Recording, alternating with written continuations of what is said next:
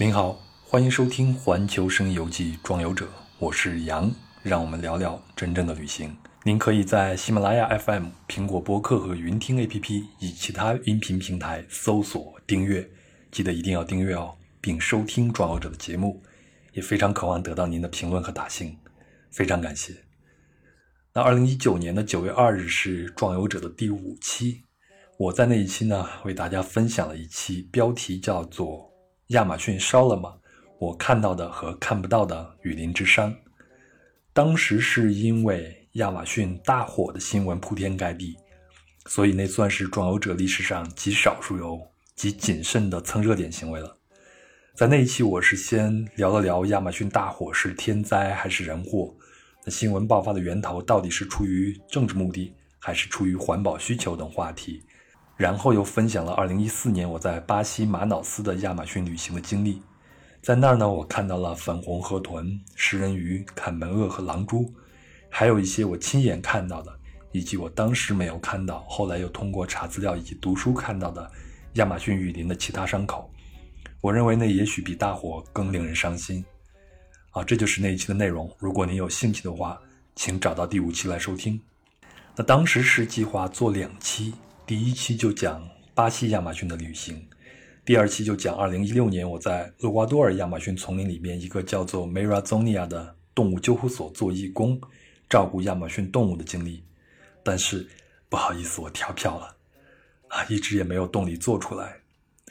那一直到现在呢，我觉得我有两个原因促使我要把这期节目重新做下来。第一是因为疫情，现在暂时不能邀请其他的分享人面对面的做节目。所以最近都是我自己在和您聊天。那第二呢是这次疫情，据目前的资料显示，野生动物可能是病毒的天然宿主，不管是蝙蝠啊还是穿山甲。所以呢，我觉得我的这些经历可以给您提供一个思考的维度，去思考一下人和野生动物的界限到底在哪里，我们到底应该怎样跟自然界相处。好，那我们就开始吧。那在进入厄瓜多尔的亚马逊之前呢，我先拐个弯儿，先去巴西的潘塔纳尔湿地待下。为什么呢？因为在第五期分享巴西亚马逊时，我也说了，在那儿呢，我确实没有见到特别多的动物，因为那里已经靠近人类的生活区域，人类的行为已经影响到动物的生存环境。人类每往丛林里边走一步，那些动物可能就往丛林里边逃亡上百公里。所以那次旅行只能说是体验到了亚马逊热带雨林的密度啊、湿热呀，以及它的神奇之处。但是纯从远距离和近距离的观赏动物来说，那次是一个彻头彻尾的遗憾之旅。所以呢，在2016年里约奥运会期间，啊，我又抽空去了一趟巴西的潘塔纳尔湿地。为什么去那儿呢？还记得上期我分享的麦子的旅行里提到的一对葡萄牙夫妇，是吧？那我去葡萄牙旅行的时候就住在他们家里。那这对夫妇呢，就是我在二零一四年巴西亚马逊旅行时认识的。我们是一个小团的，一起钻了三天的雨林。当时呢，他就告诉我，说他们去巴西最想去的目的地其实并不是亚马逊，而是他们在 YouTube 上看了一个视频，是一只美洲豹在一条河边捕杀了一头鳄鱼，所以他们一下子就定下了目标，要去那儿去看一看。那那个地方呢，就是潘塔纳尔湿地。他说，在潘塔纳尔湿地看到了很多有趣的动物，包括美洲豹，也就是加瓜。所以呢，第二次去巴西，我也想弥补一下上次没有看到动物的遗憾，就选择去一次潘塔纳尔湿地。而且我在巴西的房东也告诉我说，如果想更容易的看到动物，去潘塔纳尔是最好的选择。那如果去亚马逊呢，得花更多的钱，请更专业的向导往丛林里边走一周甚至更长的时间才有可能。嗯，那我先大概介绍一下潘塔纳尔湿地吧。它是世界上最大的淡水湿地，位于南美洲巴西马托格罗索州以及南马托格罗索州，西南的边缘延伸到玻利维亚及巴拉圭的境内，总面积是二十四万两千平方公里。那这里呢，也有全球动植物最密集的生态系统，已知的有三千五百种植物，超过六百五十种雀鸟。啊，超过四百种的鱼类。那潘塔纳尔湿地也是蓝紫金刚鹦鹉，也就是《里约大冒险》里边的那个主角啊，他们的家园。那这种金刚鹦鹉在黑市上的售价呢，应该是一万美金以上，所以它们被大量的捕捉至濒临绝境。但是这块区域呢，有它们最适合栖息的，也是最喜欢的一种树，所以这里就是它们的家园。那在这个潘塔纳尔湿地内呢，还有其他濒危物种，包括美洲豹啊、棕狼啊、水獭呀、球鱼啊、水豚啊，以及巴西貘等等等等。而且我去的时候是八月份，正是旱季，是最容易进入，从而看到动物的季节。那我还是大概说一下如何到达吧。那从巴西进入潘塔纳尔湿地，主要有三条路径，分别是从北部的库亚巴。南部的大坎普以及西部的科伦巴这三个地方，你在这三个地方就参加当地的旅行团都可以进入，但基本上大家都会选择前两条线路，也就是库亚巴和大坎普。但我看了别人写的攻略，说是最容易看到美洲豹以及动物最聚集的地方应该是北部的库亚巴，从那儿进入是最好的。但我是因为时间和距离的原因，就选择了南部的大坎普。我是从里约飞，那飞大坎普会稍微近一些。所以事先在网络上就查好了旅行社，啊，通过邮件呢谈好了时间、接机和价格等等，呃，但是我只能在那儿待两天，因为接下来还有其他的安排。价格呢我给忘了，但印象中还是很划算的。所以这些信息你在网络上都能查得到，并不是很难。我记得我那天下了飞机就被旅行社的人给接上，然后直接就往潘塔纳尔的营地开。全程大概是需要五到六个小时，但是头一个小时是在正常的公路上，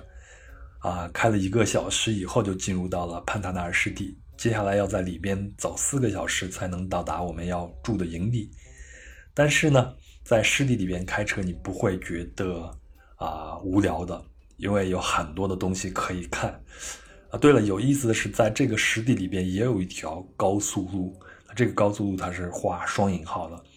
因为巴西的政府本来是计划修通这条公路，贯通潘塔纳尔湿地，就是连接湿地南北两个大城市，啊，分别是库亚巴和大坎普。但当年路修了一阵呢，就缺钱了，所以就搁置下来了。所以我在啊这条路上看到很多断桥啊，路也不宽，就是双向的单车道，啊，但是据说呢，就是因为没有这条路没有修成，才因祸得福，因为没有了能通很多车辆的那条大路。反而让潘塔纳尔的生态环境保存得更好，所以我能看到的就是不时的有小动物直接穿过公路。那路边的池塘呢，就有很多的凯门鳄在那张着嘴巴晒太阳。在池塘边呢，还有各种各样的鸟类，环境非常的好。那中间呢，我们也会停下来休息一下，所以不时的就能看到农民们的院落是什么样子，他们的牧场是什么样子的，还会去他们开的小商店里边买点可乐呀什么的。那每年的十二月呢至五月是潘塔纳尔的雨季，湿地的水平线会上升到三米高，所以那个时候很多农场就歇业了。只有等到五到十月份的旱季，水退下来以后，啊，那些水呢就滋养了很多的物种，让农户们有丰富的资源来搞畜牧业。所以一直到目前为止，这里的百分之九十八的土地都是为私人所有的，用作农耕和经营大的牧场。只有百分之二的面积呢被划归为自然保护区。那在以前呢，农户也没有环保意识，政府也没有有效的管制，所以呢，当地的农民会大肆猎杀这里的野生动物，以至于动物急剧下降。现在当然情况就有所好转了。那政府呢也有一些保护措施，比如严格限制农场可耕作土地占总面积的比重，剩下的要保持湿地的原貌，你不能动它，跟以前要一模一样。另外呢，也有其他的措施，比如对可捕杀的鱼类的大小做一些限制啊，比如在一些交通要道上设置检查站，以防止盗猎呀。对了，如果你家的牛啊，就是农当地农民家的牛被美洲豹给猎杀了，当食物给吃掉了，搁以前你可以去复仇。我记得在非洲大草原上也是这样子，他们当地的一些部落也是可以这样子，但是现在不允许了，在巴西啊，就是你不能再去复仇了。你直接去找当地政府报上你的损失，要补贴和赔偿就可以了。好，那路上的事儿我就不说了。总之呢，风景是美极了。那我住的营地前后呢，各有一个大湖。那我去的时候已经到傍晚了，光线非常的好，所以我就能看到很多类似鹤一样的大鸟呢，在湖边散步呢觅食。因为光线好，你能拍出很漂亮的照片。那当天晚上还安排进行了一次短途的徒步。啊，除了看到满天的星空外呢，还看到了大水獭就在池塘边溜达，黑不溜秋的。要不是导游给我指的话，我根本我根本看不出来。对了，去啊这里去旅行的话，一定要找一个经验丰富的导游，他们都是本地的农民，转型后呢就靠旅游业为生了。他们对这块湿地非常的熟悉，从脚印呀、动物的叫声啊、粪便呀，就能分辨出是什么动物会出现在哪个地方。那那天晚上呢，导游就交代了一下第二天的注意事项，比如要啊带防晒霜啊，比如要穿什么样的衣服啊。但是其中有一些我当时没有听太明白，第二天就麻烦透了。是什么呢？后头就知道了。总之，第二天一大早呢，我们是七点钟要出发。那我是很早就被鸟给叫醒了，因为宿舍外头的树上是几只鸟在叽叽喳喳的叫。那出来一看呢，整个早上的风景也非常的美，有大朵盛开的鲜花。我感觉那个光线特别的柔和，那个太阳的光线就照在我们整个营地上，就看着非常的温暖又透亮。嗯，我们这一组呢是有一对澳大利亚的情侣，一个德国姑娘和一个日本的姑娘。还有就是我了，我还记得当时的导游一看我的打扮呢，就眼神就有点怪，因为我那天穿的是长裤和徒步靴，但我看旁边的澳大利亚人和德国人呢，都是短裤和拖鞋，所以我当时心里还想，拖鞋怎么能去里边徒步呢？应该里边我们昨天晚上也去了，还有一些矮的小树林呢，啊，当时是不知道，接下来一会儿就知道了，然后我们就在导游的带领下。啊，就往里边走。我们基本上就是穿过一片平地呢，就进入一片树林；再穿过一片平地呢，就再进入一片树林。这是最开始的这个啊路线了。所以你进入树林的时候，我就估计在雨季的时候，这片树林只能有尖尖的顶是露在上面的，因为在地面上你能看到很多的贝壳，足以想见几个月前这里就是一片汪洋世界。啊，我们走到一片开阔地呢，导游就给指远处的树上，然后我就看见两只蓝色的金刚鹦鹉正在那里嬉戏。这个可是绝对的珍稀动物了。金刚鹦鹉是大型的彩色美洲鹦鹉，它颜色分的有很多种。我们在《里约大冒险》里边看到的是蓝紫金刚鹦鹉，现在应该已经是绝种了。其实金刚鹦鹉现在来说呢，其实它们都应该是濒临绝种的这种局面了。虽然有一些品种开始有人工饲养，那据说野生的金刚鹦鹉可以活三十到四十年，人工的啊饲养可能活到六十年左右，但是非常难以饲养。啊，它们的行为也显示出它们有高度的智力。那我看到当时看到那两只呢，是正在树上在哎玩呢，估计是吃饱了，所以在倒吊着，像是在荡秋千一样在玩呢。嗯，我们继续往里边走啊，然后我就看到了大嘴鸟。这就是巴西的国鸟啊！之前在亚马逊，包括伊瓜苏的瀑布都没有看到，啊，这次实在是太幸运了。那这种鸟的全名是托哥大嘴鸟，它身上是黑色的羽毛，体型呢不算巨大，大概是五十五到六十五公分左右。它们却拥有着世界第一巨喙，也就是嘴巴特别的长，所以才叫大嘴鸟。这个巨喙大概就是二十公分长，再加上它们的颜色呢是又黄又长，所以非常的抢眼。那这种鸟呢，在各种卖旅游纪念品的商店一定会有的。我指的是在巴西啊，所以后来我在里约就买了一个冰箱贴，现在就在我的冰箱上面贴着呢。那我们继续往里边走，然后就又进入了一片树林。突然呢，我们就听见了一阵低沉短促的叫声。这个时候，导游就赶紧让我们俯下身子，就告诉我们不要说话。过了一会儿呢。我们就看见一群无尾的野猪从我们身前二十米处的经过，就是它们是没有尾巴的。那它们呢，就是群体生活，结伴而行啊，一边走呢，一边觅食和打闹，好像这里边每一个群落里边都有一个成年的啊雄性野猪是他们的首领。这个时候就就看见有一只野猪发现了我们，所以它就站住不动，然后就用眼神直盯盯的看着我们这个方向。那我们导游这个时候就小声的跟我们说，这种野猪其实是很危险的，但是呢，他们生活在这里，见惯了人类活动，而且知道现在的人类这些游客对他们没有伤害，所以他们也不会主动去攻击人类。果然呢，我们对峙了一阵，我们在这边就是噼里啪啦的照相啊，只有快门的声音。过了一会儿，那些野猪呢就安全的通过以后，那个站定不动那个野猪也跟着就走了。这个时候我就问了一个问题啊，这种野猪好吃吗？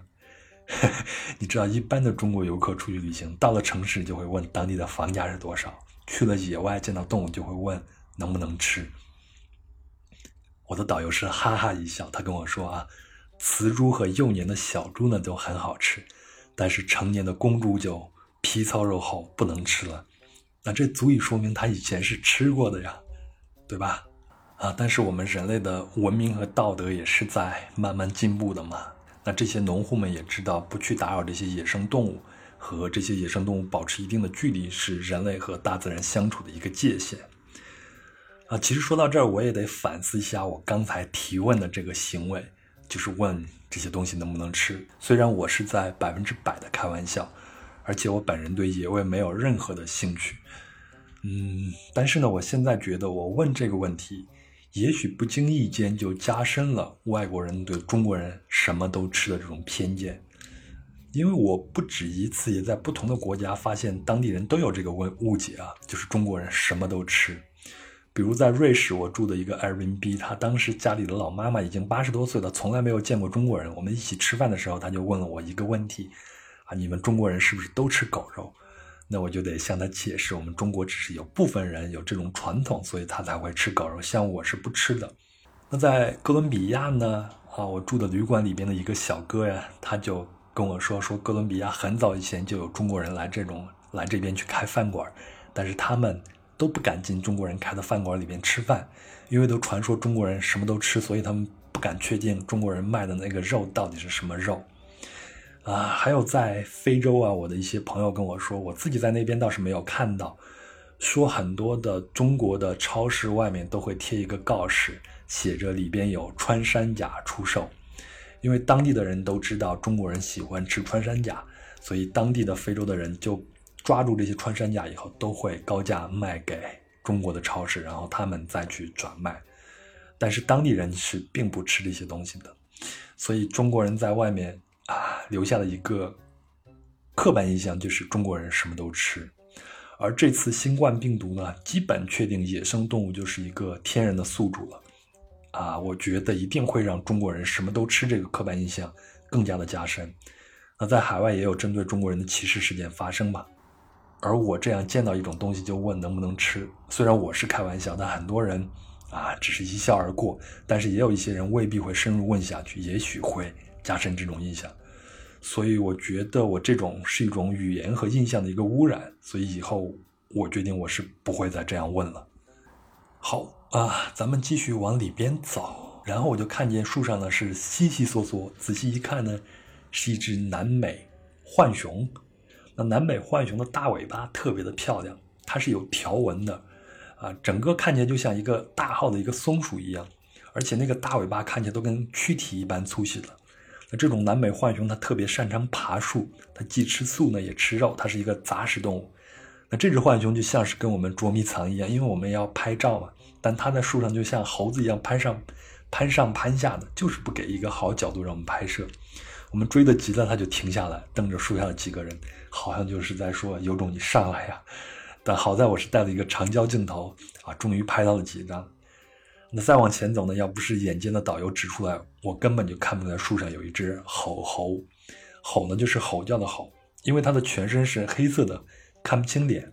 所以后来我是将照片放大啊，我才能看到那表情，才发现这只猴子好像挺讨厌我们的。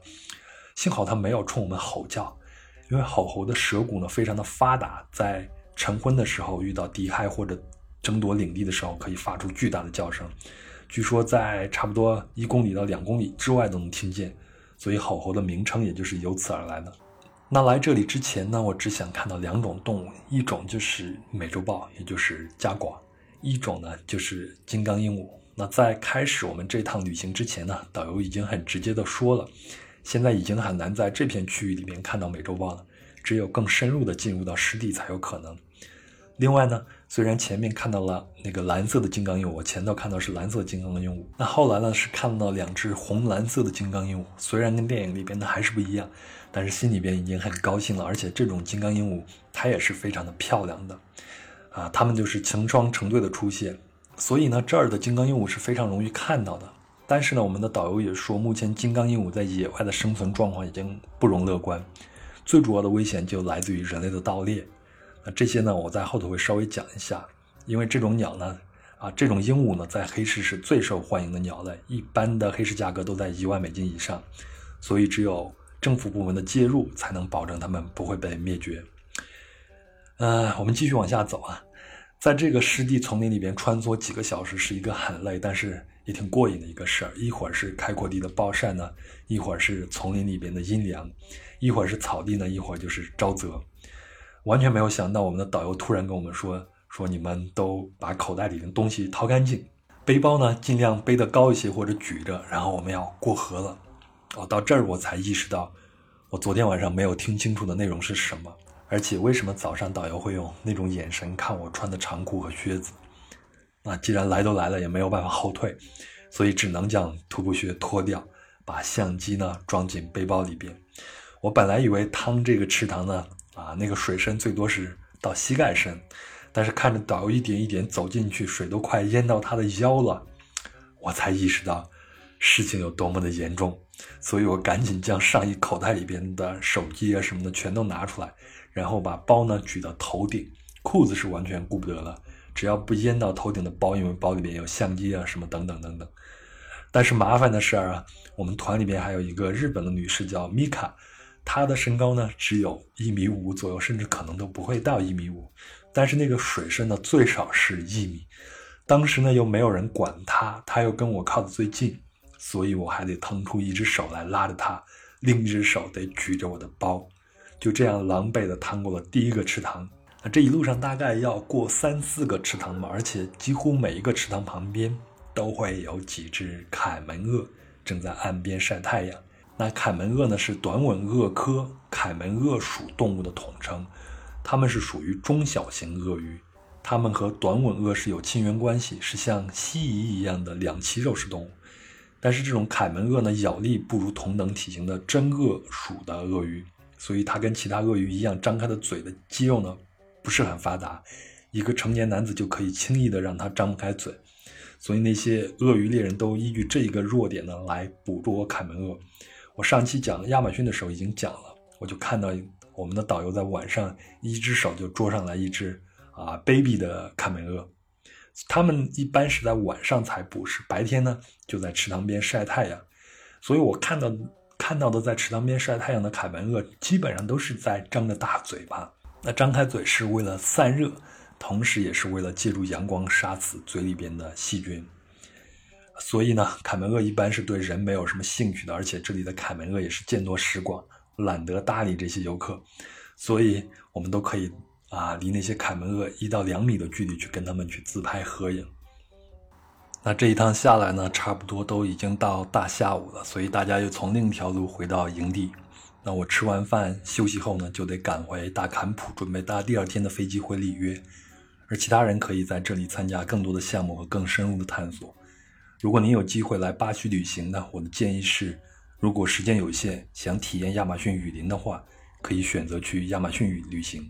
如果想观赏到更多的动物，那就选择潘塔纳尔湿地来旅行。好，那至此呢，我在巴西基本上也没有什么遗憾了。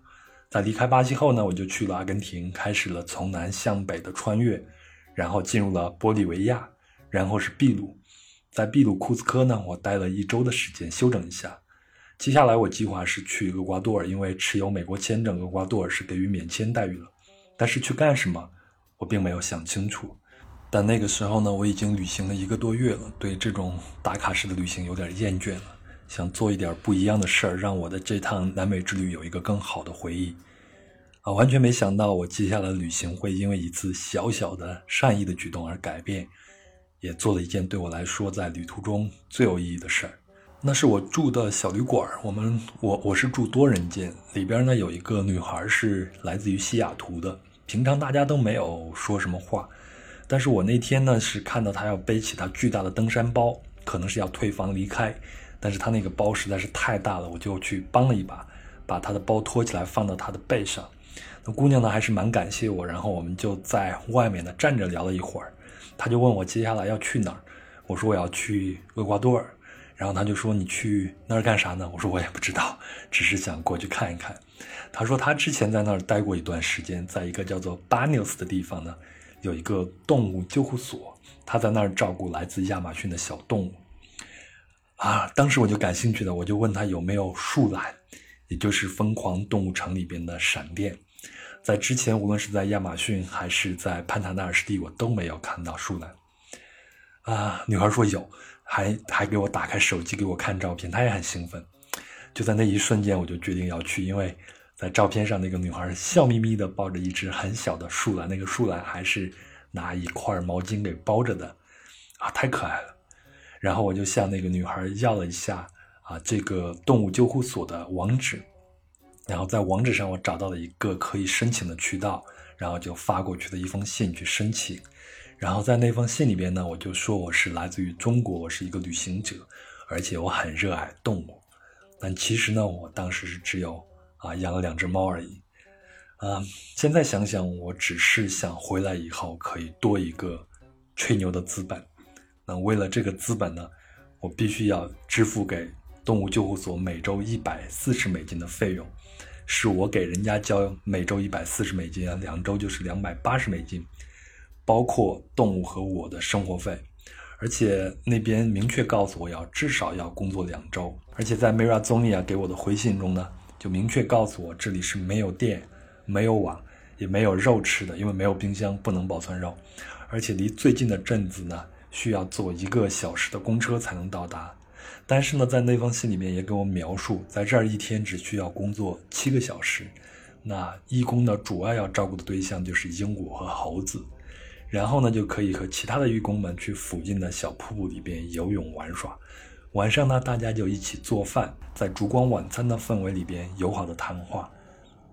而且告诉我，我只需要带着我的幽默感过去就行了。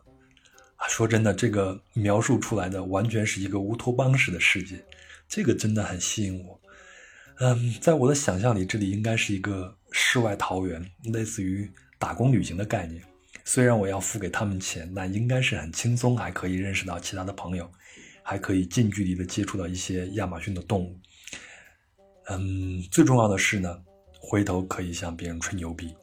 真的，我当初就是这么想的。我一直认为，社交媒体的天然属性就是一个炫耀，但是这种炫耀呢，可以促进一些事情的发展，比如像跑步。我是认为跑步是最没有技术含量的一项运动。嗯，比如像打个羽毛球、打个乒乓球啊、打个篮球啊，都需要去锻炼很多的技术，但是跑步不需要，你只需要稍微知道一下正确的姿势，你就可以保证自己不受伤，就可以从事这项运动了。但为什么这两年跑步就这么的红火呢？我认为最大的一个原因就是可以在社交媒体上去炫耀。我觉得旅行也是如此，很多现在所谓的很多旅行达人，还有一些素人的旅行者，啊，为了炫耀和流量呢，会在旅行中去做很多以往都不会做的事情，比如去吃一些奇怪的东西。当然，在这儿也要提醒大家不要去吃那些野生动物，啊，去一些极度危险的地方探险呀。客观的说呢，社交媒体的功能它是有两面性的。啊，它对个人带来的既是一种可贵的自我挑战，那另一方面呢，就是一种廉价的自我满足。我接下来的这段旅程，其实就是按我之前，因为我觉得我是一种偏保守的性格，我是不会去做这样的事儿的，所以，所以去做这件事儿就是一种自我挑战。但是在接下来的经历中，我每天能看到社交媒体和朋友圈带来的赞美呢，这种相对来说比较廉价的自我满足，其实也是让我能够坚持下去的一个原因了。好，那在讲接下来的经历之前，有必要先给您讲一下稍微有点沉重的事儿。那这个事儿在我抵达那个动物救护所之前呢，几乎是一无所知，只是在报纸和电视上看到过这种概念，但完全没有真切的体验和感受。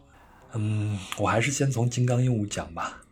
就是在潘塔纳尔湿地见到的金刚鹦鹉。我们先听一段电影的片段。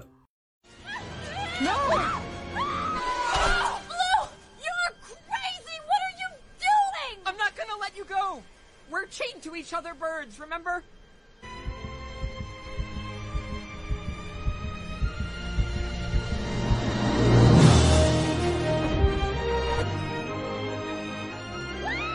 那刚才听到的这个片段是二零一一年的《里约大冒险》。那一只原本生活在亚马逊丛林里的蓝色金刚鹦鹉呢，叫布鲁，它被非法贩卖动物的歹徒们给捕获了，然后在长途运输的过程中掉落在了美国明尼苏达州的一个小镇，然后被一个女孩叫琳达给捡到了，然后养了起来。那布鲁呢，在琳达里边就是养尊处优，过上了王子般的生活。但是呢，这种生活让他丧失了飞翔的能力。啊，因为布鲁是世界上最后一只雄性的蓝紫金刚鹦鹉，所以他必须前往里约去和世界上最后一只雌性蓝紫金刚鹦鹉朱尔恋爱，才能完成拯救蓝色金刚鹦鹉的使命。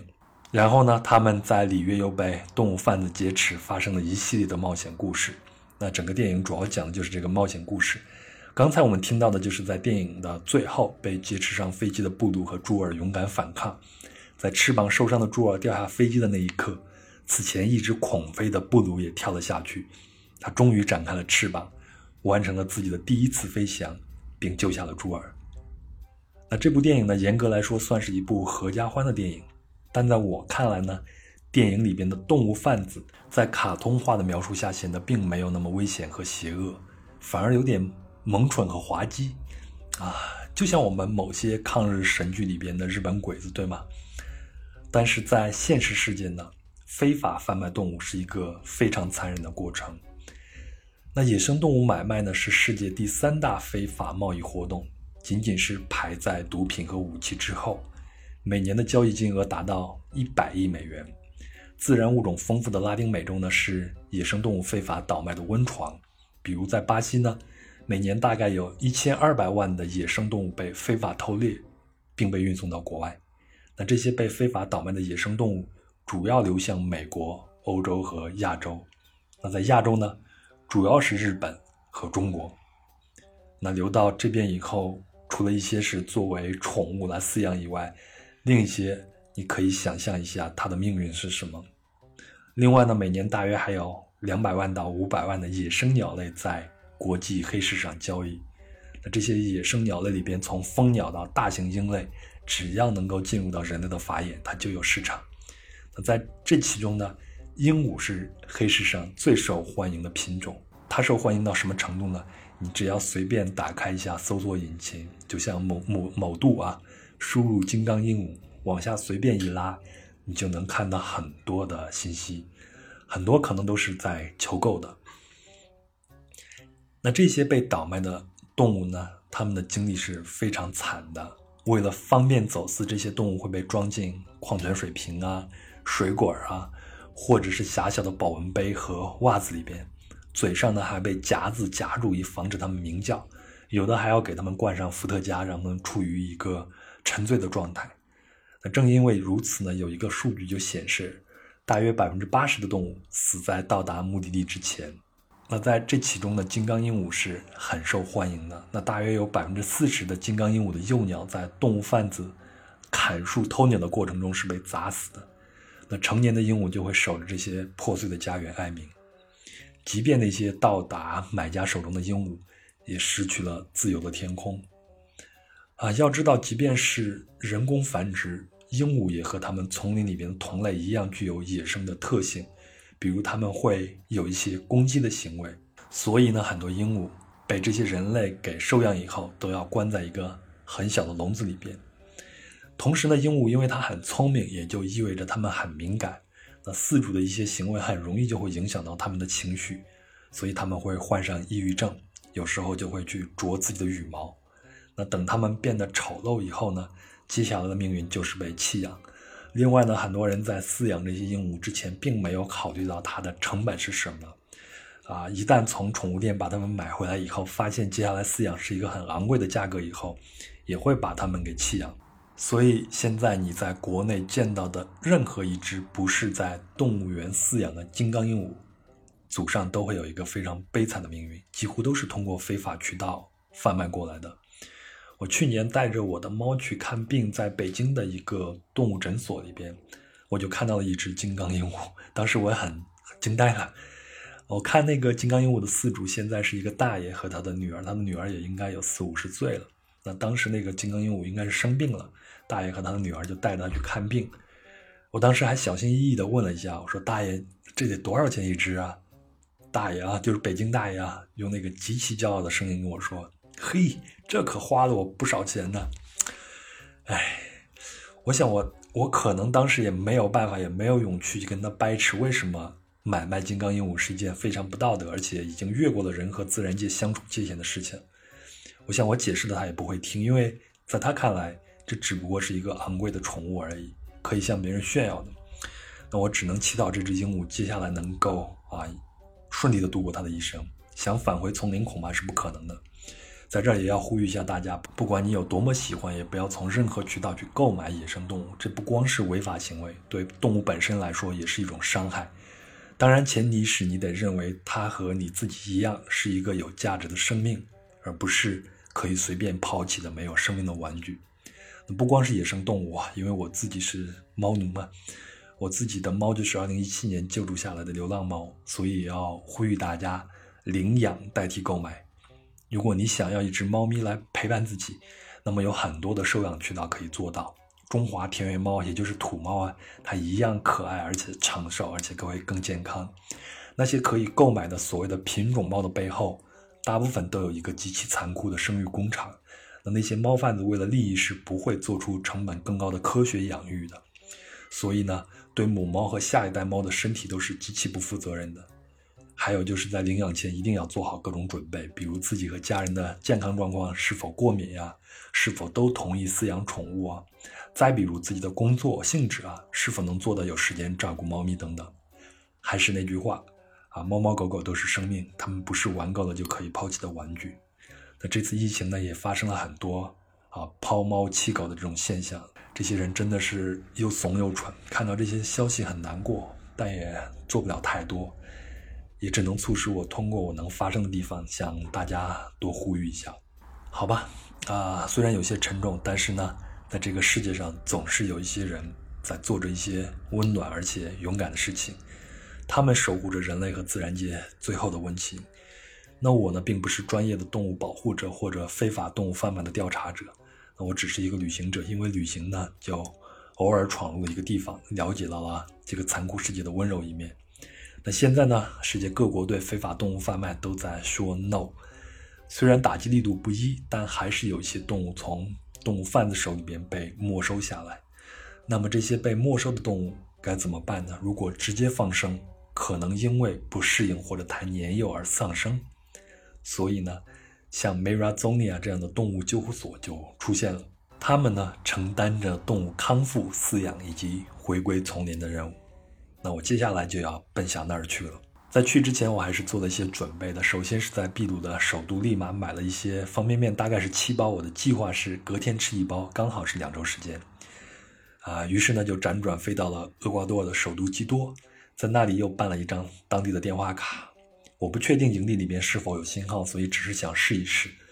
我特别害怕有两周的时间不能跟外界联络，呃，所以就买一张电话卡试试运气。如果能用的话更好了。然后就坐了六个小时的大巴到达了 Mira 村。那 Mirazonia 前头 M E R A 就是这个村子的名字。到了这个村子呢，你就会看见村子很小，就是一个广场旁边有几户人家，还有一两个小小的饭店。到那儿呢，然后我就按指示。去旁边找了一辆改装过的出租车，就是吉普车。然后我只要向他们说是去 Mirazonia，当地的司机都知道。啊，价格就是五美金，大概十五分钟就可以到了。那出了村子呢，过一个警察的一个检查站，往右边一拐就进入了雨林。因为这一大带地区呢，就巴纽斯这一块地区，基本上全都在亚马逊雨林的区域。它是在厄瓜多尔的中部。啊，所以村子往外面走都是雨林，而且你越往里边走呢，这个雨林就越来越茂密，那旁边的树枝可能都要会打在车上，逐渐就看不见人烟了。啊，十五分钟之后就来到了 Mirazonia 的入口了。那 Mirazonia 呢，占地大概是一百公顷，一边是河，一边是山。这里有百分之六十的初级雨林和百分之四十的次级雨林，在最外面的这个河上是有一道自己搭建的桥，过了桥就进入了营地，而营地后面是一道山丘，也就是茫茫无际的热带雨林。所以在这儿呢，安保是没有问题的，基本不会出现什么盗猎动物的现象，因为从前面呢只有这一个桥，那从后面呢就是茫茫无际的热带雨林了。当时我就拖着我的行李就往里边走，先是看到了一个。木屋外面的架子上呢蹲着一只大的金刚鹦鹉，他就一直看着我，也不叫。我原本是期待来了以后会受到热烈欢迎，但是这个场面根本就没有出现，就我就只能往继续往里边走。那只鹰金刚鹦鹉一看就是被人饲养的嘛，所以看到走到里边，终于就看到了一个姑娘，然后我就很热情的上去打招呼。新人嘛，肯定很热情，说我是新来的。姑娘还可以，还挺热情，就把我接到了宿舍。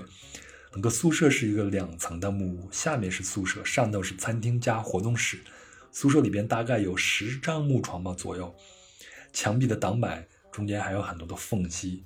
所以地上还放着一些老鼠夹。每张床前头呢都有一个小桌子，桌子上你可以放蜡烛啊和自己的杂物。因为这里是没有电的，也没有蚊帐，那个姑娘就提醒我说不要把食物放在桌子上，会被老鼠给偷吃掉。然后就把我介绍给了杰森。那杰森呢？我后头会讲。杰森呢，就把我领到楼上。那楼上是一条长长的大木桌。晚上的话，大家都在这吃饭，还有几张吊床。那杰森呢，就丢给我一个一大本手手册，说你今天下午的任务就是读这个手册。那个手册就是须知吧，所以我要先了解一下营地，明天才给我安排活干。但是那天我确实很兴奋，因为第一天嘛。所以我就看到大家都在楼下去清理厕所，因为我们整个营地都是旱厕，所以要把粪便背到下面去制作堆肥的地方。我还下去跟人家说要不要帮忙，结果有一个哥们儿说今天是你的 free day，就是你的休息日，所以你就好好休息吧。我当时不明白这句话的轻重，后来才明白，因为大家的活真的很重，是真累，所以一有时间还是需要休息的。嗯，那接下来怎么聊呢？呃，这样我还是分开吧，一部分一部分讲。然后我就先讲一讲这里的动物都有什么。那首先呢，就是有一只 puma，也就是美洲狮。那这是一只雌性的美洲狮。那它呢有一个悲伤的过去，在二零一二年的时候吧，我当时是看的那个员呃义工手册上有记录，有当地的那个报纸的呃剪下来那个报纸上写的，在二零一二年。是被政府人员给解救的时候，他是在当地的一家很小的小旅馆被解救下来的。当时他在小旅馆里边就一直被关在一个大概一乘二米左右的一个笼子里边，奄奄一息。他刚到这个梅拉宗尼亚的时候呢，是几乎不能做任何跳跃的动作。那，这四年过去，他现在可以轻松跳跃到四五米高的地方，但是呢，他已经丧失了捕食的能力。所以每天都需要喂它大约五磅左右的牛肉吃，那它也是整个救护所里边唯一一个天天可以吃肉的动物。呃，我当时是在那儿工作了一段时间，啊，有一天呢，这个营地的创始人叫 Frank 才跟我说，今天我带你去看一下美洲狮。所以这个就是说，你工作到一定时间以后，才把它当做一个奖励才去看，因为它生活的地方和我们在外面生活这个营地不在一个一个位置。所以我们就带着我去走了很远，才到达他那个笼子。他那个笼子非常非常的大。当时我们去看的时候，我觉得哦，这真的就是一只大猫，因为它跟猫的习性很像。比如说，看见远远的看见人类，它就躲起来，躲在几根那个木头的后面，而以为我们看不见。其实我们看得很清楚，跟我家里的猫是一模一样的。然后啊，Frank 就会去喂它那五磅的这个牛肉。嗯，我们都知道这些。狮子呢是要吃活物的，但是呢，这个狮子因为它已经丧失了捕食的能力，所以它没有办法去吃这个活物，只能去吃这些啊死的这些肉。呃，弗兰克说他的身体很健康，但是呢，如果把它重新放回到丛林里边，基本上还是宣判的死刑，因为他没有捕食捕猎的能力了嘛，所以他的余生都在这儿生活了。好在是给他准备那个宽敞笼子，还有接近野外的生活方式还不错，所以看起来的活力还是不错的。那接下来呢，就是我心心念念的 sloth，也就是树懒了。那一般的树懒它是分三指和两指，呃，但是我们在疯狂动物城里边看到那只闪电那只树懒呢，它却是有四指，这个是非常罕见的，在整个大自然里边也非常罕见。不知道为什么编剧会把它设置成这样一个形象。一般在大自然里边看到的树懒都是三个脚趾和两个脚趾的。它虽然有脚，但是却不能走路，它靠的是前肢拖动身体往前行。所以它在地面上要移动两公里的距离呢，大概就需要一个月时间。那树懒呢是长期栖息在树上的，平时就倒挂在树枝上，难得会下一回地。啊，平均一周下来一次，主要就是为了排便，也是靠粪便的味道来吸引异性去求偶。那它们呢，主要是吃素，主要就是吃树叶、嫩芽和果实。因为身体里边的新陈代谢非常的慢，所以它们大部分时间都在睡觉或者一动不动。这才是它们名字的来由，就是懒惰的懒，树懒。那树懒在南美洲分布非常的广。那我有一个在航海旅行的朋友呢，他们在哥伦比亚的一个村子里边就看到。树懒挂的满树都是，所以当时他们也问了这个问题啊，就我前头所说的，树懒好不好吃？那当地的人就说非常的难吃，所以一般人没有吃，没有人吃它，啊，这也是他们的天敌比较少的一个原因啊。你看，就是傻人有傻福。那我见到那只树懒呢，它叫阿里，我见的时候它才刚九周，当时我是在营地里边啊，刚砍完树枝去另外一个地方去喂猴子的时候呢。我们营地的那个路易萨，她也是一个兽医，她就很兴奋的叫我说：“呀，你看！”然后我再看她身上抱着一只很小很小的小树懒，刚九周嘛，就是拿毛巾给它裹起来，眼睛都还没有睁起来。当时那个路易莎就很兴奋的跟我说：“说让他拉屎了。”你知道，对小孩子来说，拉屎是一个很重要的事儿吗？所以韩国人才会说叫什么黄金屎，是吗？啊，那这只阿里呢？它其实只比我早一个多月来到这个救护所。它是二零一六年八月十四号，也就是星期天的晚上呢，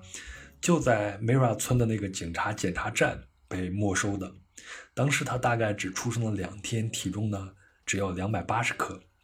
所以当时路易莎是绝对不会让我摸它的，呃，怕我身上的细菌给它感染，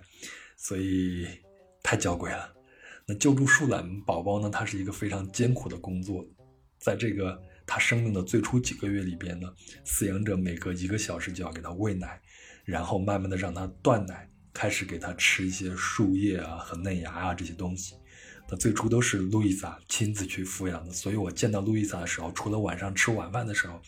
只要一能见到他，他基本上都是在抱着这只小树懒，而且这个小树懒基本上都在他的视野之内。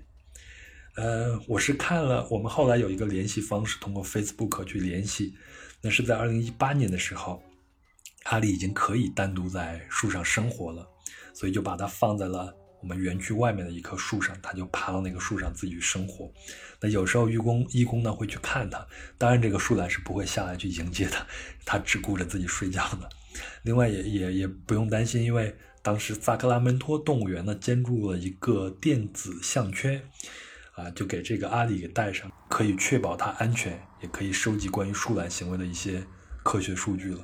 好，那接下来我接触的最多的动物，也就是基本上每天都要接触的动物呢，叫做 wood Monkey，啊，翻译过来就是南美卷尾绒毛猴。那它呢是南美最大的灵长类动物，呃，如果在野外的话，它们就会生活在树顶上，很少下地。那它们呢，有一条灵活的像大象鼻子一样的尾巴，可以当做第五只手啊，可以用来做悬吊啊，或者保持平衡用。呃，其实我在它们的啊笼子里边啊，有时候就喂它们看，确实是非常有意思。它们的这个尾巴实在是太灵活了。那这种卷尾绒毛猴的天敌呢，主要就是人类啊，在部落里边有一些人会猎食它们。那在宠物市场呢，它们也是非常受欢迎的，因为它们是。啊，最大的灵长类动物嘛，所以呢，现在这个就是南美卷尾绒毛猴是属于高度濒危状态。那在梅拉宗尼亚这个救护所里边呢，有一两个已经成型的猴群，每个猴群里边都有成年雌性和雄性猴子、小猴子，甚至是需要人类照顾的 baby。那因为这种卷尾绒毛猴是群居的，在野外一般是十到四十五只猴子生活在一起，最少也要十只左右。所以在救护所里边，我们我印象最深的就是猴王，那猴王叫迪亚狗，迪亚哥他们这一群呢，就是有十几只。那迪亚哥他是脾气非常暴躁的，每次我去他们的笼子去喂食的时候，还没有走到，你可能隔个几十米远，我就能听到他在他的笼子里边大力的去拆那个笼子，就是抓着那个笼子的壁使劲的摇晃。他可能就是为了震慑我们这些人类，不要接近他们的这些群落吧。但是这个迪亚哥对他们猴群里边的猴子都很好。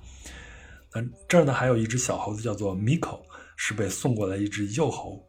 起先呢，我就会看到某些去的时间比较长的义工身上呢，就挂着一只猴，特别好玩。走到哪，这只猴就挂在他身上。有时候你把胳膊给它伸开，它那个尾巴就掉在你的胳膊上，然后手能在地上再抓一些东西。当时我感觉特别有意思，就想我啥时候也能去这样去照顾猴呢？嗯，因为这些就是 baby 的这些猴子是需要志愿者们贴身照顾的，每天晚上还要给他们灌热水袋。但是我后来呢，就看到这些照顾小猴子的这些义工的生活，我就断了这个心了，因为实在是太枯燥了。就是平常呢，要去照顾这些小猴子，这个义工就要坐在他的笼子里边，时时刻刻的陪着他，即便是出去出去，比如像厨房拿点东西什么的，也要把猴子给挂在身上。那这些小猴子这个笼子就跟猴群的笼子是紧紧挨着的，就是为了让这些小猴子跟旁边的猴群呢增进感情，可以隔着网跟猴群里边的猴子去玩耍。时间一长的，如果认为感情没有问题了，就是猴群里边的猴王已经接受了这只小猴子了，就把它给放进去。如果不接受，那这些猴子就要单独的在其他的地方去给它设置一个笼子。那在我们的。梅尔宗尼亚这个救护所里边也有一些猴子是在啊另外的地方单独的去抚养的，就是因为猴群不接受它。那同样在二零一八年呢，迪亚狗这群猴子已经被放归到丛林里边了。我看我们的那个联系的那个群里边说，这群猴子现在生活的都还很不错。那最开始把它们放到的是离我们营地相对来说比较近一点的地方，等它们完全适应了以后，这些猴子会往丛林深处回去再走的，因为猴群它们也是有领地意识的。好，那接下来也是我们每天都要打交道的猴子呢，叫做 Caption Monkeys，啊，就是僧帽猴。之所以叫这个名字，是因为它们头上的毛色非常像天主教僧侣们戴的那个帽子。那这种僧帽猴呢是非常聪明的，他们可以用工具打开水果或者坚果，比如会用石头啊。那我每周四呢，呃，就是要喂这些猴子的时候，都会给他们加一些鸡蛋，就是他们每天的食谱都是不一样的，有一些固定的，但是每天特殊的时间会给他们加一些鸡蛋啊，像是维生素啊这些东西。我就看他们拿到这个鸡蛋以后，这些猴子就会在。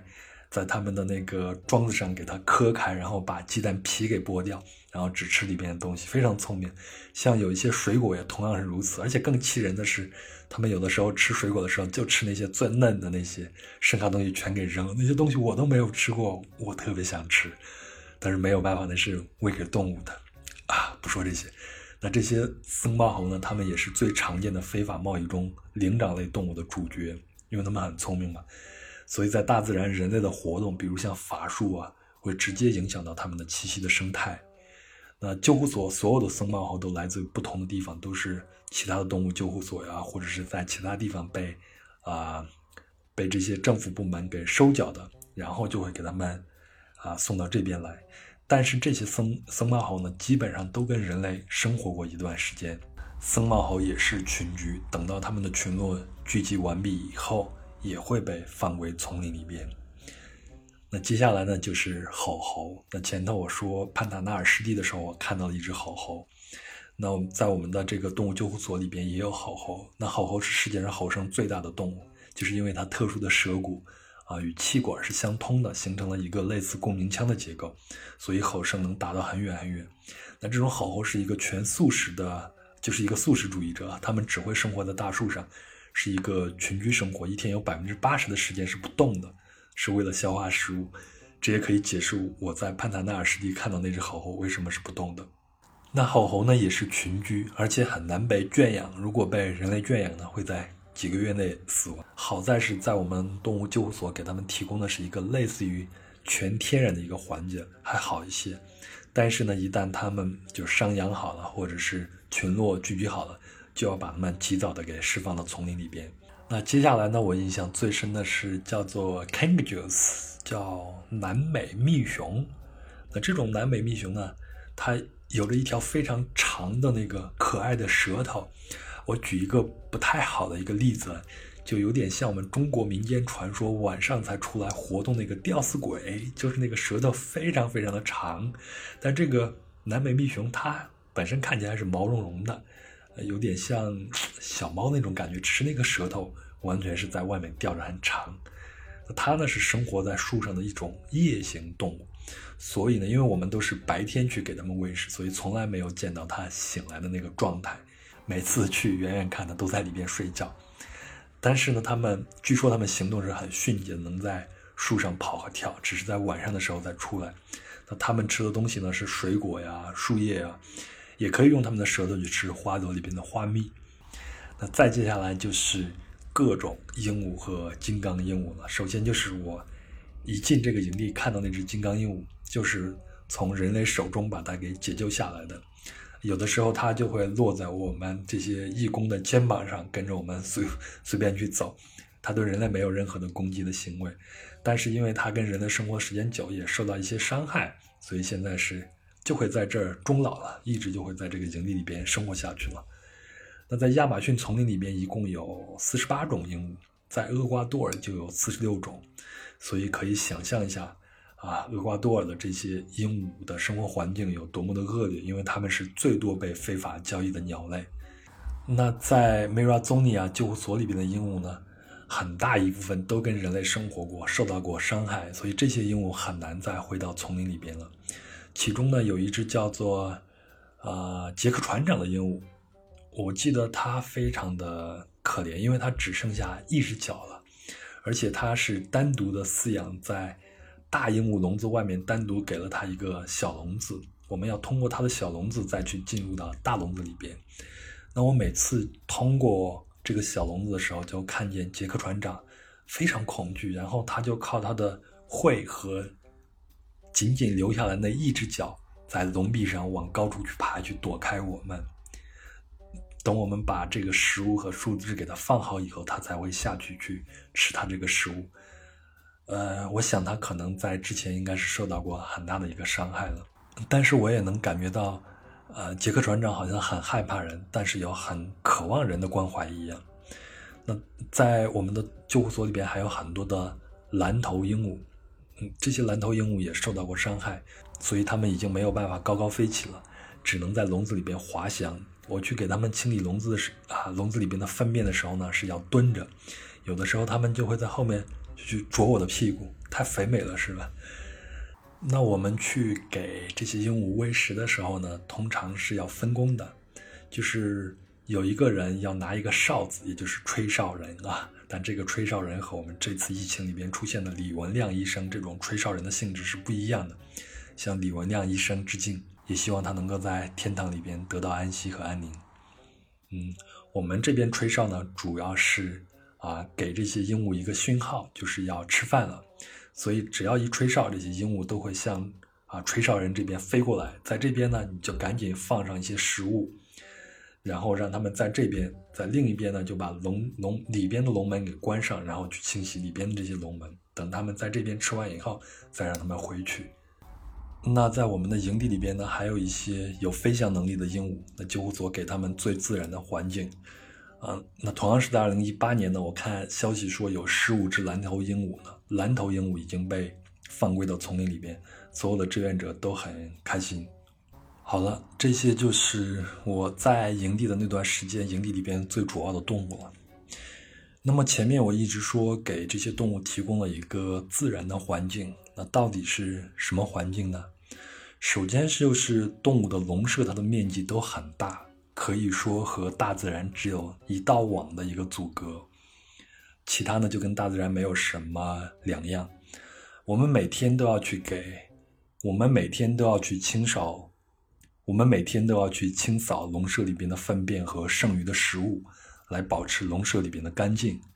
那在喂食的时候呢，义工也需要爬上爬下，因为笼舍很高嘛，所以我们需要爬上爬下，将食物高高低低的放到各处，比如要在笼顶去放一些呀，在其他的地方放一些呀，在。笼舍那个铁丝网的笼壁上去插一些树枝啊，有的一些食物甚至可以说是要藏起来，比如像里边的树干呢，里边某个洞里边把它给藏起来。为什么要这样去做呢？因为只有这样，才会让动物有觅食的动力和能力。那到了野外，是不会有人将食物放在它们的嘴边的。说到食物，我们来听一下，我们有一间专门的。给动物调配食物的一个厨房，那在这个厨房里边呢，有各种各样的蔬菜和热带水果，还有专门的食谱，规定每次喂食多少，每周的每一天会添加什么样的营养物，或者是鸡蛋呀什么的。那在这个食谱上也会说要喂食什么样的蔬菜和水果，有哪些是不能给某种动物吃的，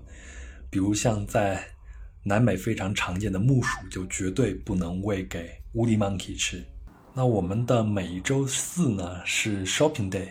从镇上就会来一辆车，这个车上会装载下一周整个营地里边动物和人要吃的那些东西。那留给人的呢就很少了，基本上就是西红柿啊、西兰花这样的蔬菜。但是在我们的动物厨房里边是各种各样的热带水果，有的我根本都没有见过。那么巨大的那种香蕉，还有一些热带水果，外边看起来其貌不扬，跟丝瓜一样，就像坏掉的丝瓜一样。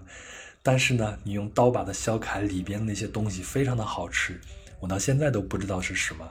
而且我最初去的时候，因为是新人嘛，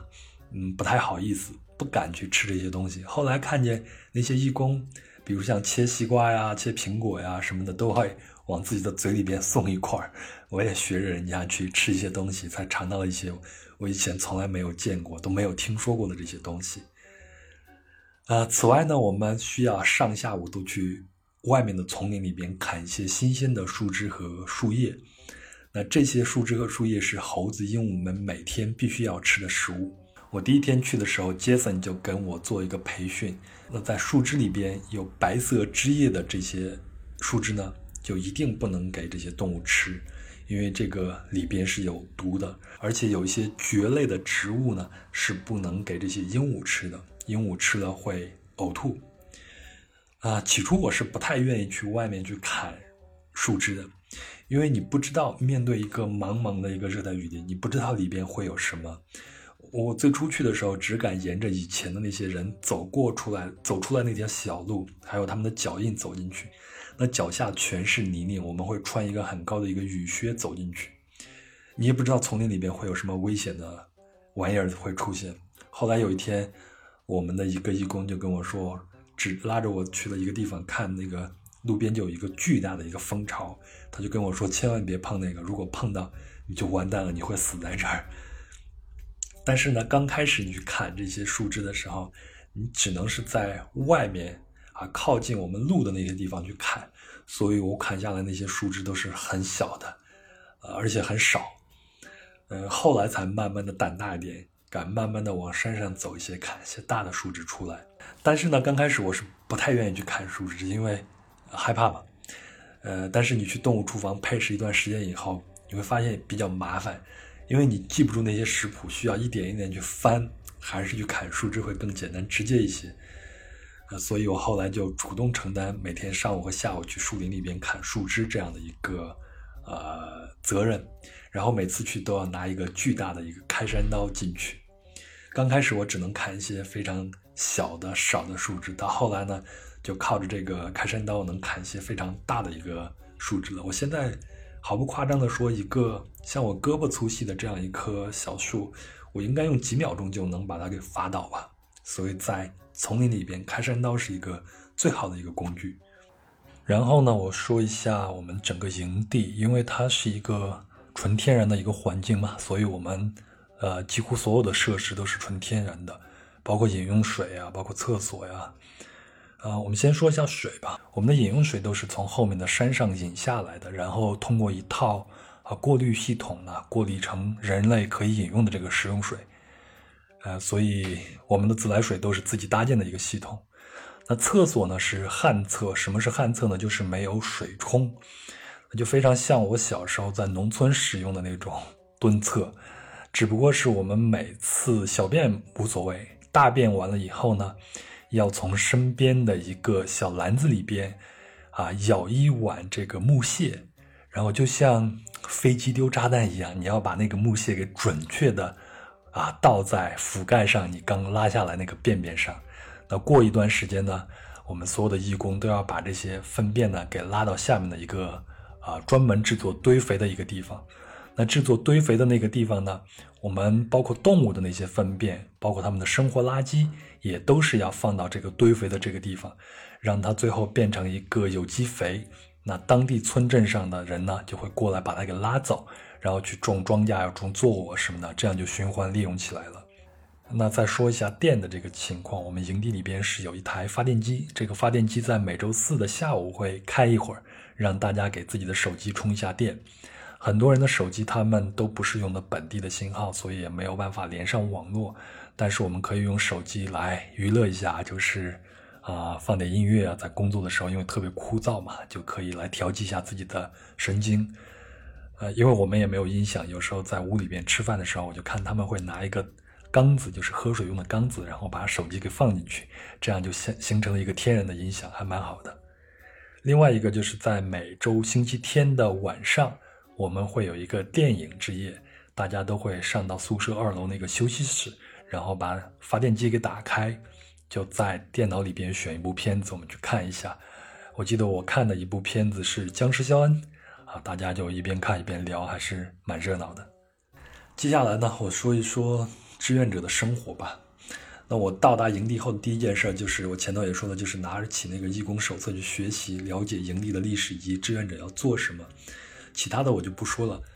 嗯，在里边有一个非常重要的一条，嗯，必须跟大家说一下。这一条就是禁止义工和动物建立联系或者聊天。为什么呢？因为我们的目标是培养动物的野性，让它们重新回归丛林。而不是让他们成为我们人类的朋友，从而依赖人类，啊，然后呢？我记得我第一天去的时候就被带到了，啊，我们宿舍外面呢有一个棚子，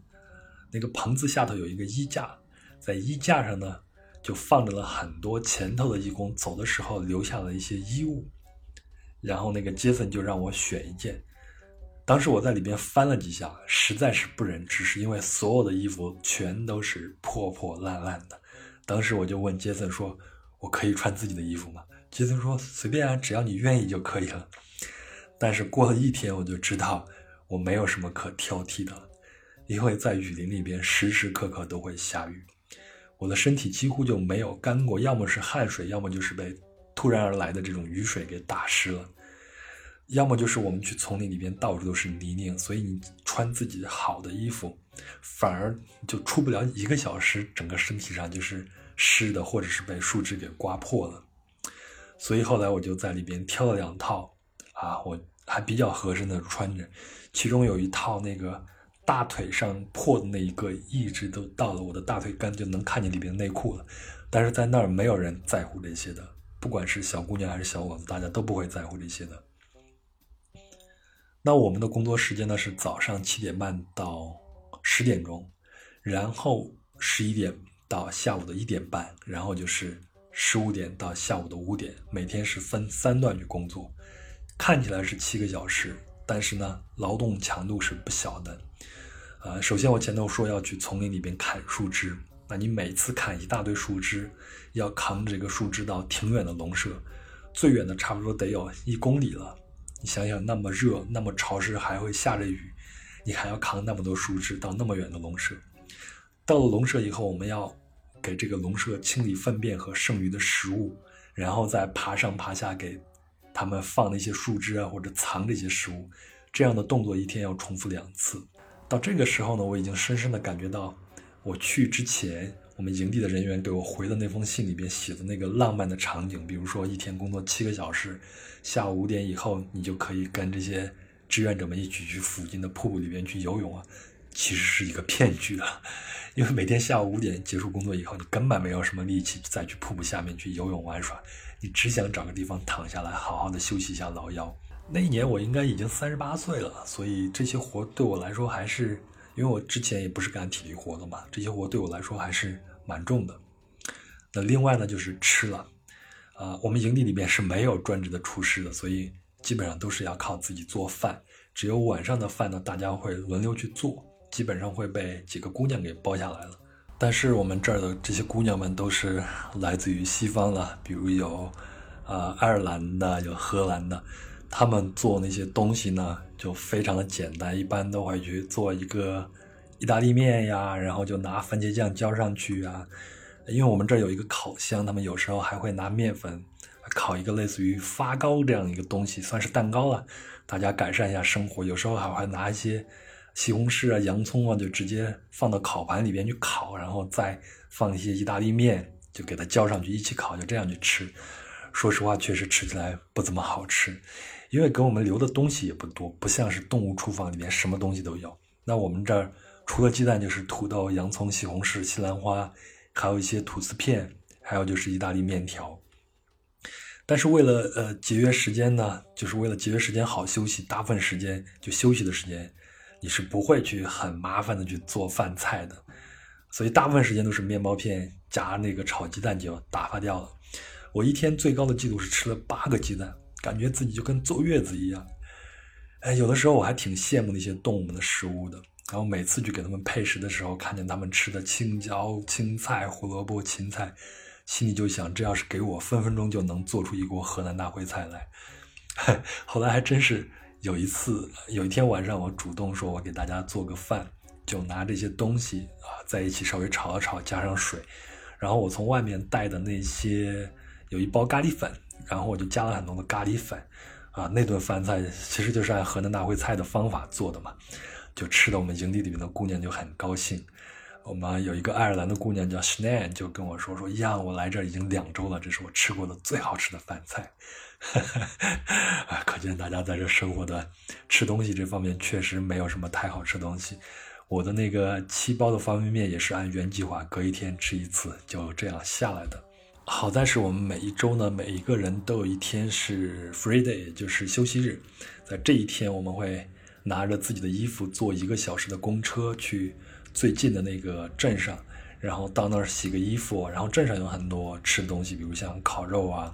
或者是正儿八经的这个馆子啊，去那儿打打牙祭，恢复一下，再洗一个痛快的热水澡，能上上网，这样回去就算充电了，然后回去继续去工作。然后呢，我说一说这里的人吧，呃，首先是创始人弗兰克，他以前呢是一名荷兰的记者。来自于荷兰啊，他二零零二年的时候来过一次南美大陆，当时是为野生动物保护组织来工作的，做报道，然后就回到荷兰。回到荷兰以后呢，就发现自己已经完全无法再融入到城市生活里边，然后呢，就回到了厄瓜多尔。大概在二零零四年吧，我具体的时间记不清楚，大概就是那个时候，他和一群志愿者们呢，出资购买了这块土地。然后就一点一点的修建营地，啊，刚开始这儿就是我走的那个从村子到梅尔宗尼亚营地的这条路是没有路的。最开始他们就是靠走路，需要走一个小时左右。后来呢，趟出来一条路，他们就会骑自行车。再后来呢，就可以骑摩托车。那再后来，他们就修出来一条可以走一辆车的这个行车道了，非常的不容易。那架在那条河上的这个桥也是他们一群义工自己修建的。包括现在我们住的这个宿舍，营地里边几个宿舍，还有各种动物的这个笼子，全是他们和义工自己来建造出来的。我觉得弗兰克对，呃，他的人生态度还是很不一样的。呃，怎么讲呢？我举一个小例子，他对这些动物的这种感情和对他们的这个态度啊。我们每天晚上在宿舍的二楼去吃饭的时候，都要点蜡烛嘛。那这些蜡烛的光亮。会吸引外边的很多飞虫飞过来。你像我看见这些飞虫落在这些餐桌上，会拿旁边的书一下子把它给拍死。其他的义工可能也会去这样去做。但是有一天晚上，我就看见弗兰克啊，就坐在那儿，因为我们每天晚上除了吃饭之后呢，还要向弗兰克汇报一下整个营地当天发生了什么，有哪些地方是需要维修的。每天晚上都要重复这个动作。那天我就看见弗兰克在听大家去讲的时候，在他的前头呢就出现了一只小飞虫，但这个弗兰克是把这个手掌给它窝起来，然后把那个飞虫给它盖起来，然后用把它慢慢的拢到这个桌子边，用两只手把这个飞虫给它弄起来，然后再走到窗子那儿，把手摊开，把飞虫给放到外面让它飞走。从这个细节，我觉得弗兰克确实对啊，对大自然，对这些动物，他还是很敬畏的。我反思一下自己的行为，我觉得我就是叶公好龙了。那弗兰克呢，在这儿还碰到了自己的爱情，就是我前头讲的抱着小树懒的路易莎。路易莎呢，他是毕业于剑桥大学的兽医专家，以前都在伦敦工作。那他是在二零零九年的时候来这边旅行，来这儿做一段义工，回到伦敦。然后呢，他发现回去以后也无法融入到城市里边了，然后就又回来，一直在这个营地里边工作。后来就跟弗兰克呢就相恋了。那弗兰克以前应该是结过婚，呃，他也有过他也有他的孩子，现在还生活在荷兰。在营地的这边呢，就是他自己一个人生活。后来就碰见路易萨以后，他们俩人就恋爱了。那二零一七年，他俩在伦敦就啊结婚了，啊祝福他们。还有呢，就是来自于世界各地的志愿者。那这些志愿者大部分都很年轻，比如像啊。第一天我见到那个杰森，他是来自于英国的，呃，当时他才二十七岁，但他已经在这儿工作了有半年时间了。最年轻的是叫 T 宝，T 宝呢是来自于法国，他当时是二十岁，呃，就是他的该皮尔，就是大学上了一年以后不想再继续上了，然后先出来旅行一年，然后再回去完成大学毕业。那一经常跟我一起工作呢，叫做 Joe，Joe 呢是来自于多伦多。他跟我说，他高中毕业以后就不想上学了，就开始去工作，啊，比如像呃洗车房啊这些地方工作，存一点钱以后呢，就出去旅行。那他接触动物保护是在哥斯达黎加，哥斯达黎加有一个很著名的保护海龟的一个救护所，他在那儿做一段时间义工。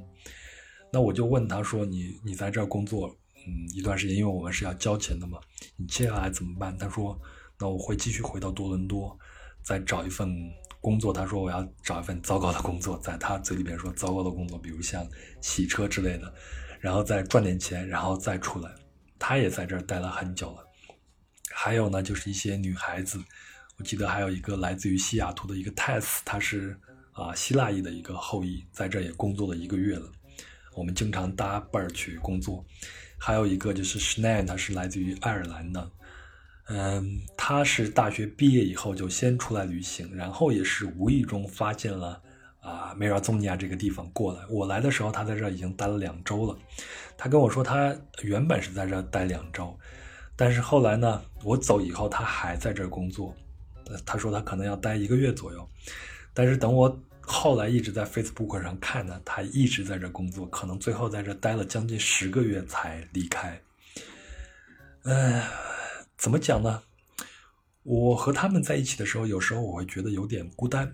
嗯，最主要的一个原因是因为语言的原因吧，就是我们大家沟通是不能特别深入的。嗯，简单的沟通还好，但是想走得更深一点是不大现实的，因为我们没有共同的，就像谈恋爱一样，你没有共同的童年记忆和生活的这种轨迹，嗯，很难走到一起。呃，起初还好，我我也成功的将大家见面打招呼，比如像 hello 啊什么的，就变成了傻逼，就几个男的就这样互相玩。但是度过新鲜期以后，这个隔阂就会出现了。比如像他们的手机里边都是一些非常时髦的电子乐，在我的手机里边就是《鲁滨逊漂流记》啊，还有高晓松的小说啊，就讲南美的那几章，就反复的听。那么聊的话题更不一样啊，再加上这个语言的隔阂。更重要的是，每天有七个小时单调的、枯燥的这个体力活，有的时候就会让我闷闷不乐。我现在去反思，当时有有一段时间，我的情绪是不太好的，更会对自己产生怀疑。我认为我我对这样一个行为，对这里边的动物，完全就是叶公好龙，也很难在这种自然的状态里边长期的生活下去。哎，我后来还反思，我认为我的旅行其实是在逃避现实，而不是像。最初所想象的那样勇敢，那我也会去观察我看到的这些来自西方的年轻的姑娘小伙呀，特别是在这里待的时间很长的那些人，显得是有点颓废的，因为大家的饮食很单调，而且啊，老实来讲并不是很好，可能会营养上会有一点问题，所以大家都很瘦，在那就像瘾君子一样，每天大家在厨房里边做完饭就坐在厨房外面去吃饭的时候。彼此的眼光还是蛮呆滞的，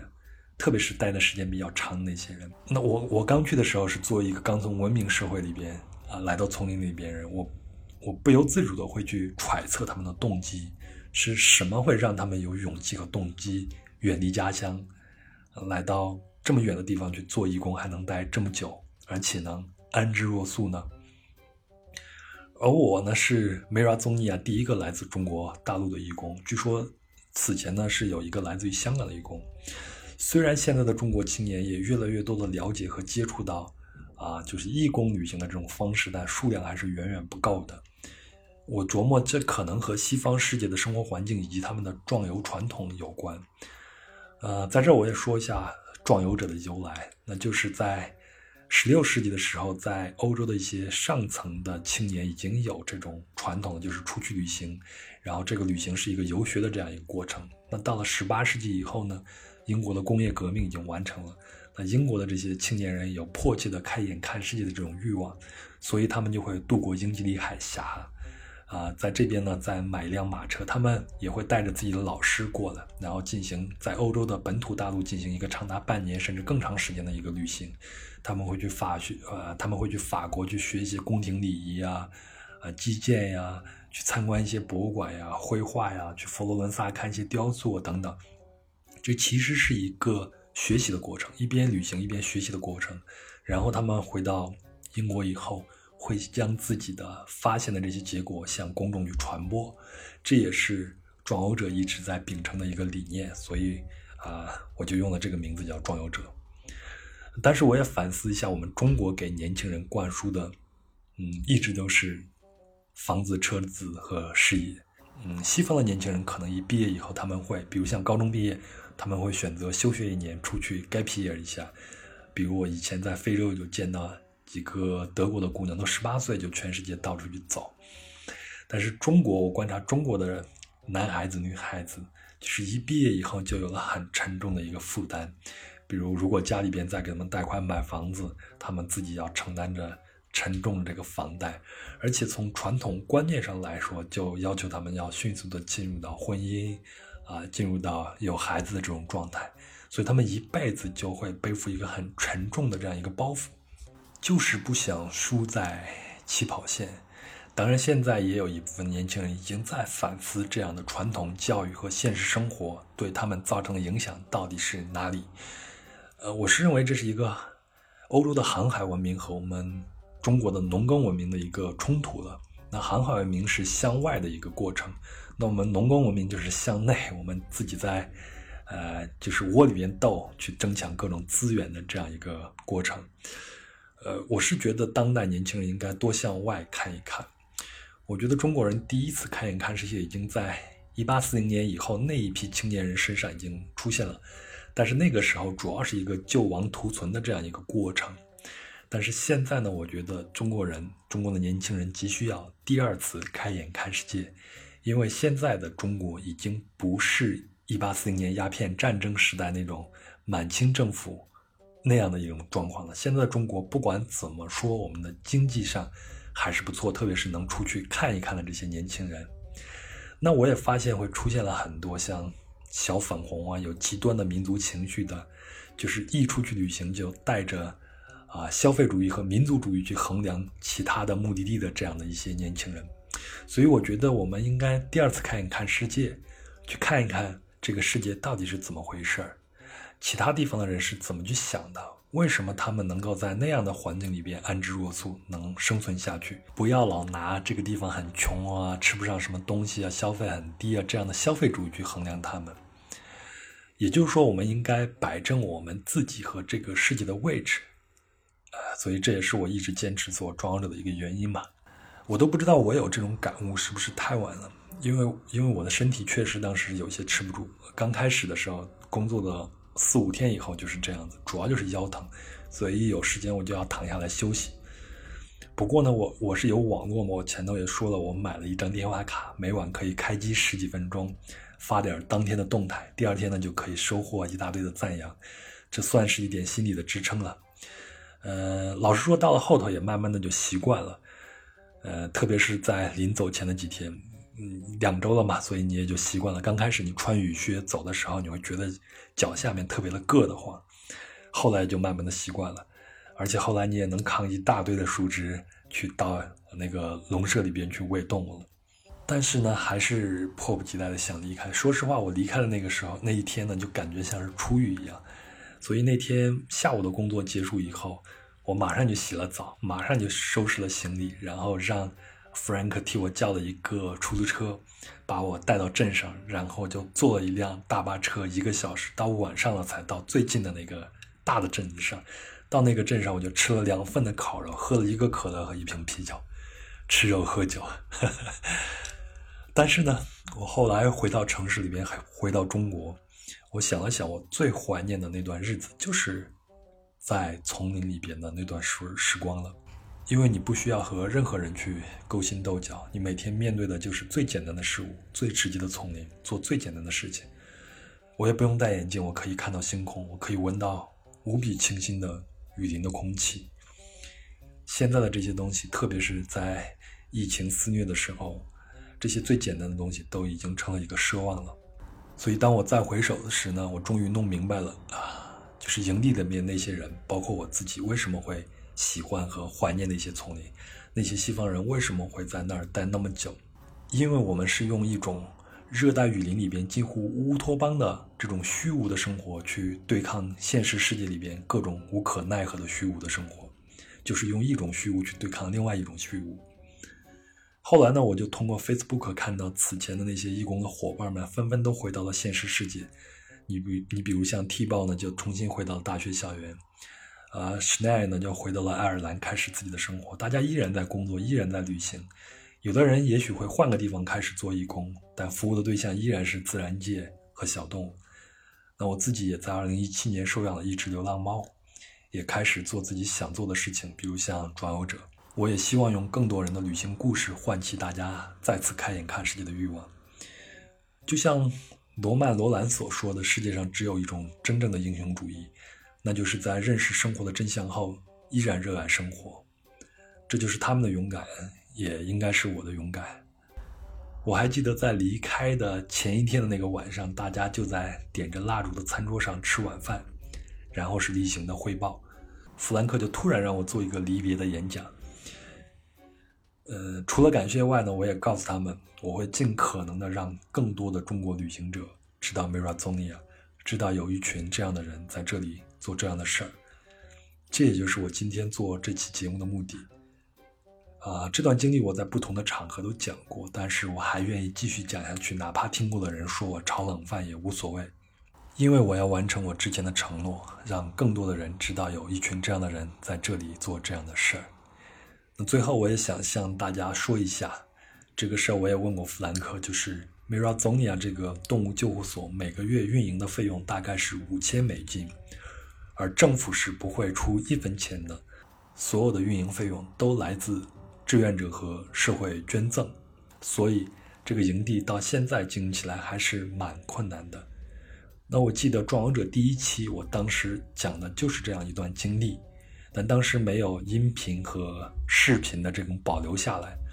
呃，当时只是我的合作伙伴，也就是界面新闻正午的小朋友们帮我发了一篇文章在界面新闻上。后来有一天我在 Facebook 上看到呢，弗兰克就截了一张图，然后那个图呢就是我讲的那个经历在界面新闻上那个截图。当时我很惊讶，我说弗兰克你怎么就发现了这张图呢？弗兰克跟我说说。他发现他们的捐款呢，有一部分是来自于中国，所以就和这些捐款人稍微聊一聊。那些捐款人说，就是看了这篇文章以后，才为这个营地做一些捐款。啊，我当时真的很高兴，很高兴，因为我觉得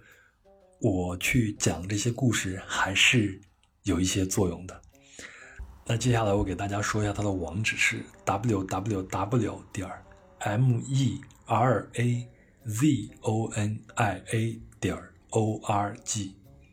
我也会把 Mirazonia 这个网址在我们的内容简介及微信公众号里边贴上来。呃，里边呢就有捐赠渠道，你甚至可以在线领养一只动物，它的价格是很低的。像最贵的那个 Puma，就是那一只美洲狮，每个月的生活费用也只有一百美金，大概也就合人民币只有七百块钱左右。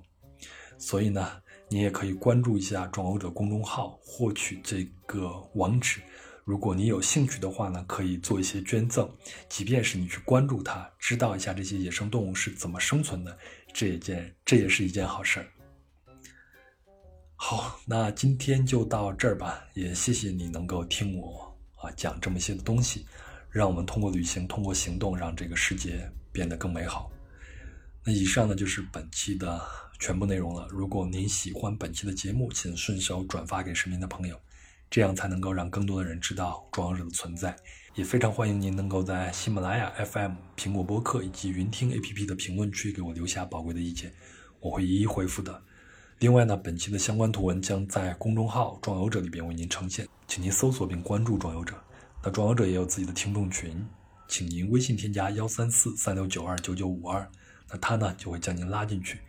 在群里呢也有一群有意思的人，大家在这里谈天说地，神游世界。接下来，您想听到关于哪一个目的地的节目，也请您在以上的联系方式里和我联系或者留言。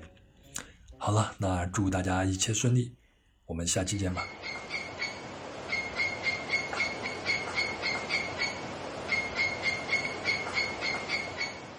这里还有一个彩蛋，这就是我每天在营地里边听到的河水的声音和虫子的叫声，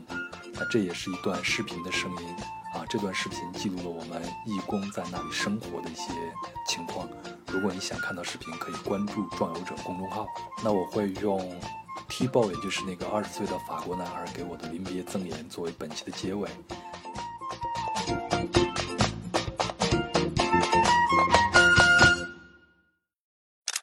Action! Have a good trip and Shabi.